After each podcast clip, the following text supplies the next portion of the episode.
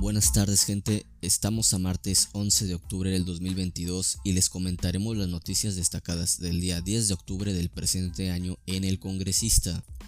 En noticias nacionales tenemos que, luego del acuerdo entre el gobierno de Zacatecas y Estados Unidos en temas de seguridad, se desató la polémica sobre la validez de este. El presidente Andrés Manuel López Obrador dijo hoy que el plan de seguridad que firmó el gobernador zacatecano David Monreal con Ken Salazar, embajador de Estados Unidos en México, simplemente no vale el gobernador de Zacatecas invitó a una reunión a Ken Salazar, así como a autoridades locales y estatales, para conversar sobre el tema de violencia que se vive en el estado.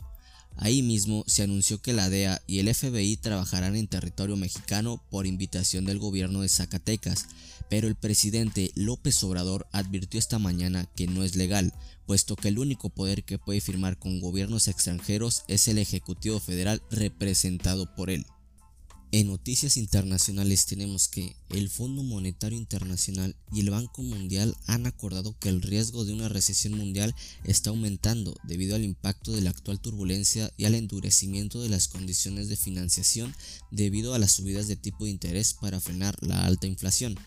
Existe un riesgo real de recesión el próximo año, advirtió el presidente estadounidense del Banco Mundial, David Melpas, en una conversación con la titular del FMI, la búlgara Cristalina Georgieva, quien está de acuerdo con el mayor riesgo de recesión.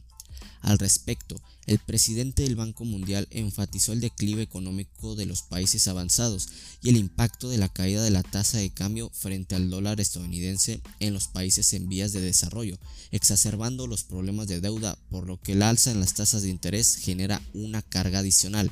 Por otro lado, Georgieva advirtió que alrededor de un tercio de la economía mundial se contraerá durante dos trimestres seguidos, lo que se define como una recesión técnica. Como resultado a esto, el FMI pronostica que las pérdidas de producción en la economía mundial alcanzarán los 4 billones de dólares estadounidenses para 2026, el equivalente al Producto Interno Bruto de Alemania. Al respecto, Georgieva apuntó a una desaceleración simultánea en tres de las economías más importantes del mundo, la eurozona, China y Estados Unidos. También tenemos que al menos 10 personas murieron y 60 resultaron heridas en un bombardeo masivo por parte de Rusia en Ucrania el lunes. Esto nos mencionó la policía ucraniana. En respuesta, el ministro de Relaciones Exteriores de Ucrania escribió en su cuenta de Twitter, Putin, desesperado por perder en el campo de batalla, está utilizando el terrorismo con misiles para tratar de cambiar el rumbo de la guerra a su favor. Asimismo, los bombardeos de Rusia a Ucrania provocaron una ola de repudio en Occidente y puso en alerta a los líderes del G7 que tendrán este martes una reunión de emergencia en la cual discutirán un desesperado pedido de ayuda del presidente ucraniano, donde el presidente de Estados Unidos, Joe Biden, condenó energéticamente los ataques con misiles de Rusia en toda Ucrania, incluida la capital Kiev, ordenados por el presidente ruso Vladimir Putin.